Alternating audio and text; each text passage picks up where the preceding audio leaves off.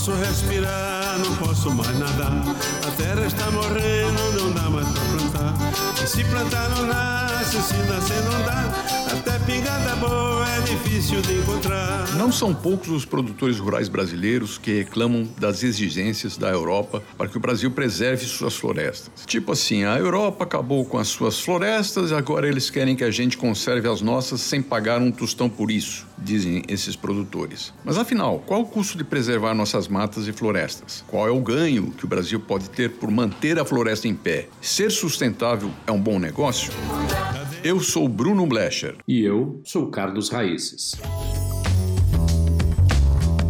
No quarto capítulo da série Sustentabilidade, o Estúdio Agro conversa com dois especialistas na área, Marco Antônio Fujihara, da Gregor, e o professor Paulo Branco. Boas práticas estão deixando de ser um mérito do produtor rural para se tornarem uma obrigação. A pandemia do coronavírus, que infectou 15 milhões de pessoas e já matou cerca de 630 mil pessoas em todo o mundo, nos traz uma lição. Se não cuidarmos da sanidade dos alimentos, da saúde pública e do meio ambiente, o planeta se transformará em um verdadeiro inferno, com epidemias, pandemias, secas, inundações, maremotos, incêndios, entre várias outras calamidades. O recado não é apenas para os produtores rurais, mas para todos nós, consumidores e também para os empresários, executivos, investidores e acionistas de todas as atividades da economia que trazem graves impactos ambientais. Caso da mineração, da produção de energia, transporte, construção civil, indústrias químicas e metalúrgica e muito mais.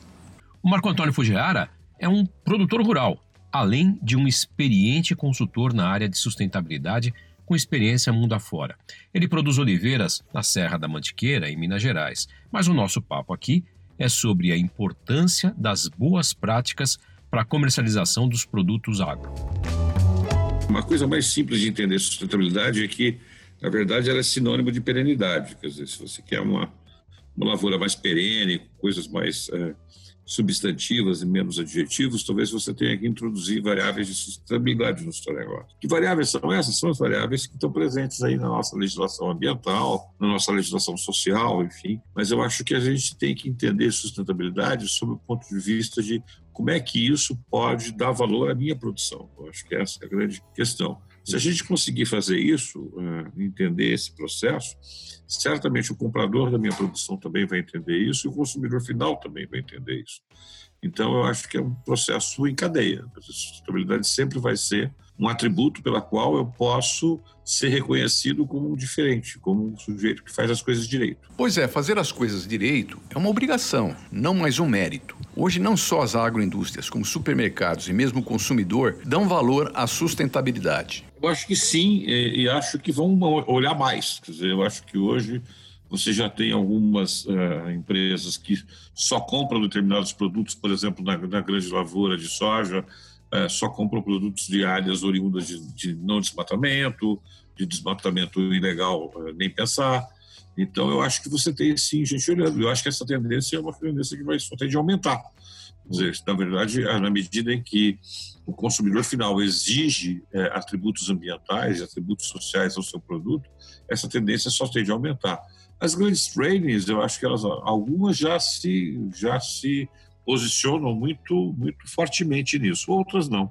Mas eu acho que isso é inexorável, isso vai acontecer é, na medida em que você tem um aumento do nível de exigência do próprio consumidor final. Hoje é possível acompanhar um alimento do plantio ao supermercado por meio das ferramentas de rastreabilidade. Há muitos varejistas preocupados com a origem dos produtos que oferecem aos seus consumidores nas gôndolas dos supermercados. Vários. E aí a questão de origem dos produtos é uma questão muito, aí é uma questão mais complicada ainda, né? Porque a palavra é rastreabilidade, né? Como é que eu dou rastreabilidade ao meu produto, né?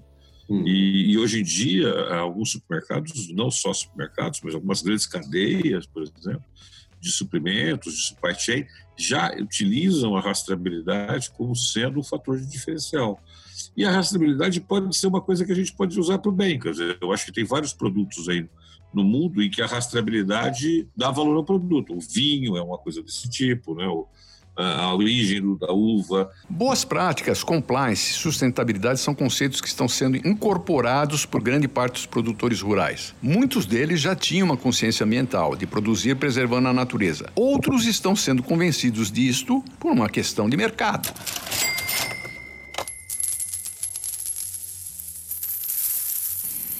O professor Paulo Branco trabalha com sustentabilidade desde a Eco 92. Começou na PUC do Rio, trabalhou com projetos da Natura e do Banco Real, que foram pioneiros nessa área, na FGV e agora criou o Instituto Fronteiras do Desenvolvimento, que faz a conexão entre meio ambiente e negócio. Paulo, o Brasil vive duas pandemias hoje: o coronavírus e a volta das queimadas na Amazônia. Essa é uma discussão muito relevante. Eu quero começar pelo início da sua fala, quando você menciona as queimadas se dando e se intensificando no momento atual. E a gente, obviamente, relaciona isso ao governo atual.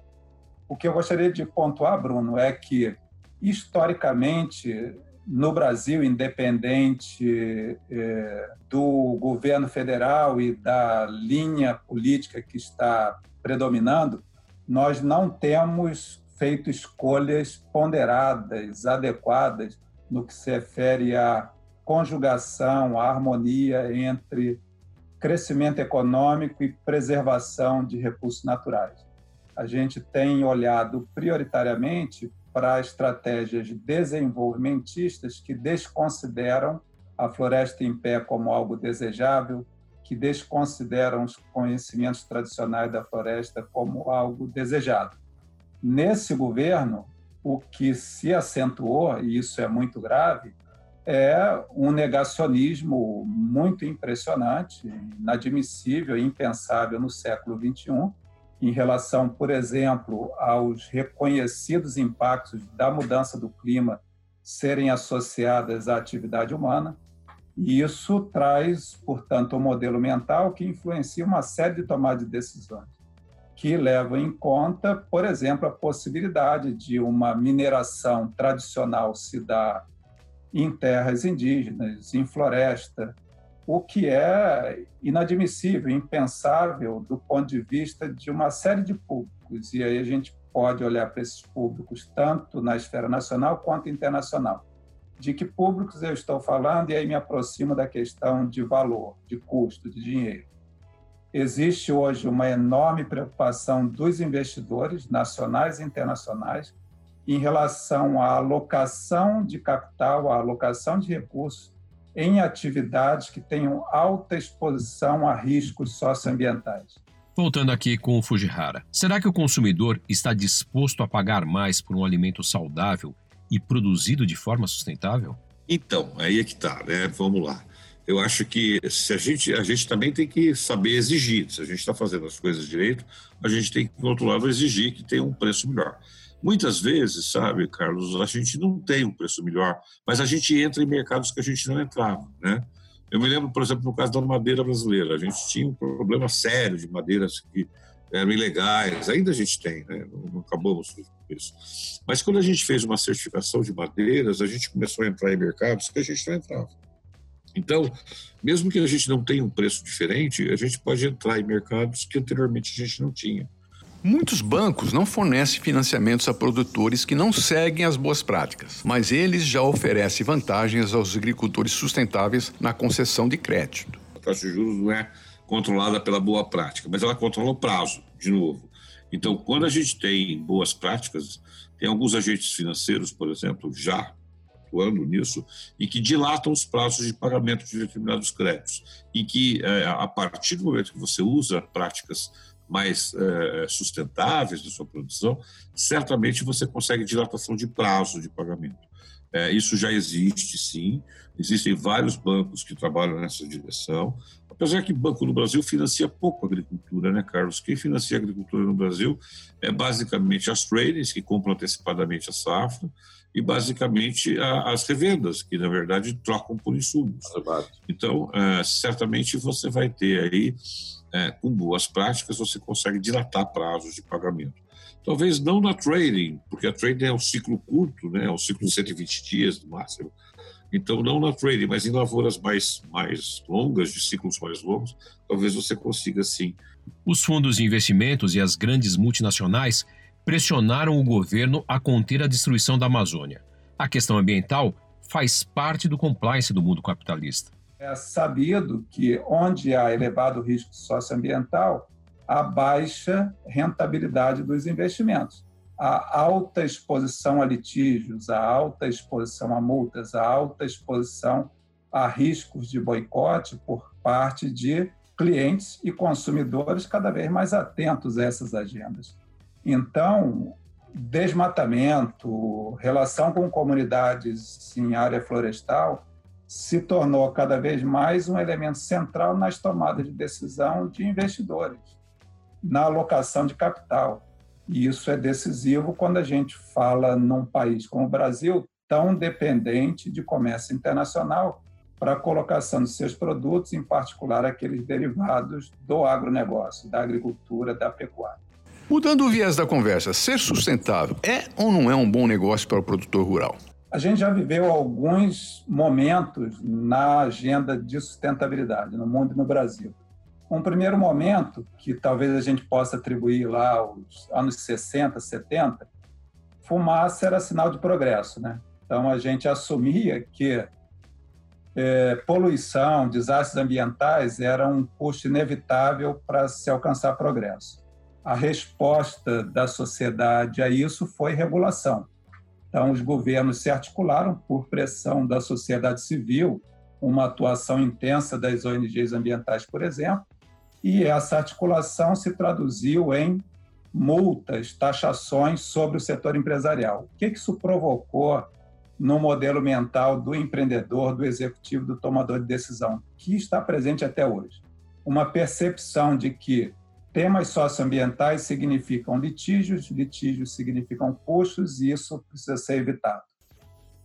Ali pelos anos 90, a gente começa a se dar conta de uma possibilidade, e aí vem a boa notícia. E a possibilidade foi de que uma boa gestão socioambiental, o cuidado com os impactos ambientais, o cuidado com efluentes, resíduos, etc., também representava redução de custos, na medida em que diminuía desperdício, na medida em que diminuía a exposição a litígios.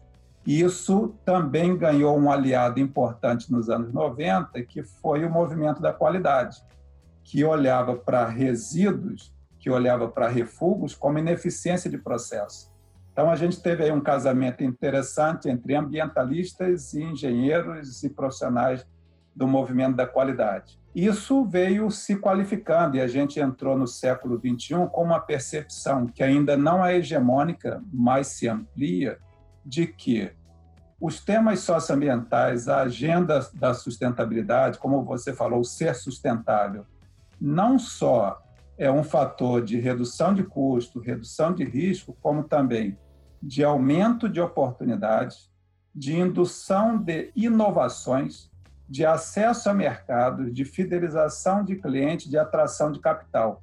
Isso muda muito a conversa. Para o agro, para o setor agrícola, uma coisa que eu gosto muito de destacar é, na medida em que você desenvolve práticas mais sustentáveis na sua propriedade, você está, por exemplo, ficando menos dependente de insumos externos à sua propriedade portanto, reduzindo o custo de aquisição. Quando você adota práticas, por exemplo, de compostagem, de plantio direto, medidas de controle biológico da sua produção, você está eliminando, a partir de um equilíbrio da propriedade, de novo, a necessidade de introduzir elementos externos a ela, que ela não produz, como agroquímicos, como defensivos e tudo isso.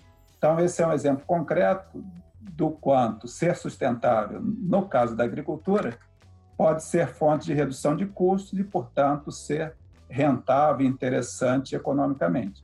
Sem falar do lado das oportunidades que a gente pode explorar mais. O Paulo Branco também comentou uma experiência positiva dos chineses na área de mercado de carbono. Na China, por exemplo, a experiência é muito interessante. A China estabeleceu sete mercados distintos em diferentes províncias com o objetivo de selecionar aquele que se saísse melhor para ser o mercado nacional na China. Experiências subnacionais também vêm acontecendo nos Estados Unidos, mesmo com a resistência do governo federal, avanços importantes em mercados subnacionais, como na Califórnia. O México tem feito avanços importantes. Então, tem um conjunto de experiências acontecendo, Bruno, que mostram essa conexão entre mercados, o que é muito importante para evitar essas fugas de carbono, né, como a gente costuma dizer. Vamos agora para a conexão Campo Cidade? O Conexão dessa semana é sobre uma cidade que conseguiu unir o rural e o urbano em prol da preservação dos mananciais e da qualidade da água. O Paulo Branco fala sobre esse projeto que virou um case de pagamento de serviços ambientais, ganhou o prêmio Habitats da ONU. Estou falando do município de Extrema, no sul de Minas, que fica na fronteira com São Paulo e pertinho de onde Fujihara planta oliveiras. Ali se realiza há muitos anos, em sucessivas prefeituras, uma experiência muito interessante de pagamento por serviços ambientais, conservador das águas. E o que me chamou muita atenção nessa experiência de extrema, o quanto a qualidade dos corpos hídricos que veio melhorando em função de pagamento por serviço ambiental, então o produtor deixa de colocar o gado numa área que é nascente, deixa de colocar o gado para pastar em beira de rio, refloresta a beira de rio, recupera mata ciliar, etc. E por que ele faz isso? Porque ele tem um pagamento equivalente ao custo que ele teria ao ganho que ele teria, melhor dizendo, para arrendar aquela terra. Então, essa é a metodologia adotada lá. Ao invés de eu arrendar a terra, eu vou proteger essa área e vou ganhar por essa proteção. Uma consequência disso tem sido muitas indústrias interessadas em se instalar na região de extremo, sabendo que ali tem uma disponibilidade hídrica. Ali é uma região que não sofre de estresse hídrico. Então, estamos falando de Balduco e outras empresas que se instalaram ali, atraídas pela ausência do estresse hídrico, como ocorre, por exemplo, no Vale do Paraíba, que está já totalmente esgotado em termos de possibilidade para a instalação de indústrias, dado o nível de estresse hídrico daquela região. Então, o pagamento por serviço ambiental é decisivo, é fundamental para remunerar o produtor, em particular o pequeno, que abre mão de parte da sua propriedade para preservação de rios, para preservação de nascentes, e lá na ponta, o resultado disso é água de qualidade para o conjunto da população, para nós que estamos nas cidades. Então, é justo, inclusive, que esse pagamento se dê. E quem paga? Isso pode vir a partir de prefeituras ou até mesmo de iniciativa privada. Então, há exemplos, o sul da Bahia, por exemplo, tem um exemplo lá interessante, de organizações privadas que se reúnem para prover recursos a pequenos produtores pelos serviços ambientais que eles estão prestando ali na região.